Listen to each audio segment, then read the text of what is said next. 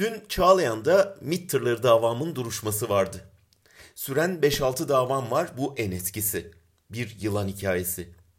Ve Türk adaleti için bir başka utanç belgesi.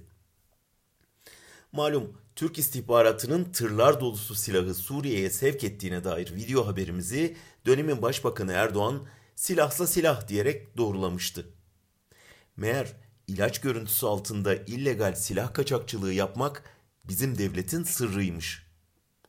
İki kez müebbet hapis istediler başta. Yani eski idam cezası.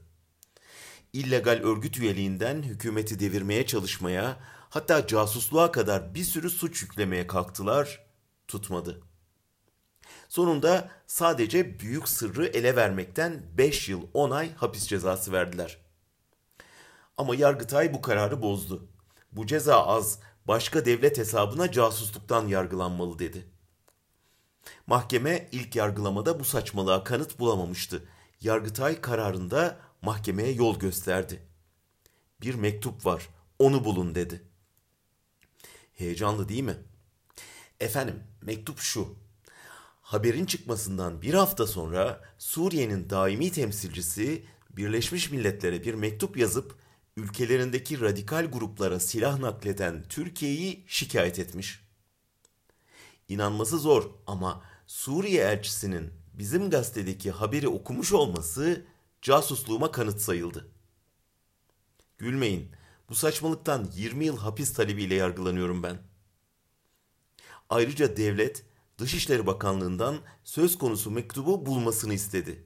Ciddi ciddi. Dünkü duruşmada bulunamadım. Mahkeme Suriye tarafından Birleşmiş Milletler'e sunulan Haziran 2015 tarihli mektubun örneğiyle tercümesinin beklenmesi için davayı Ekim'e ertelemiş. Mektubun bulunması ve tercüme edilmesi birkaç saatlik iş aslında.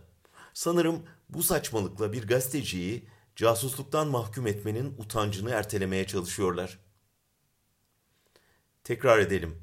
Suç olan komşu ülkeye illegal yoldan silah sevk etmektir. Bu suçu haber yapmak değil. Neyse, hele şu mektup bir gelsin de casusluk neymiş anlatalım.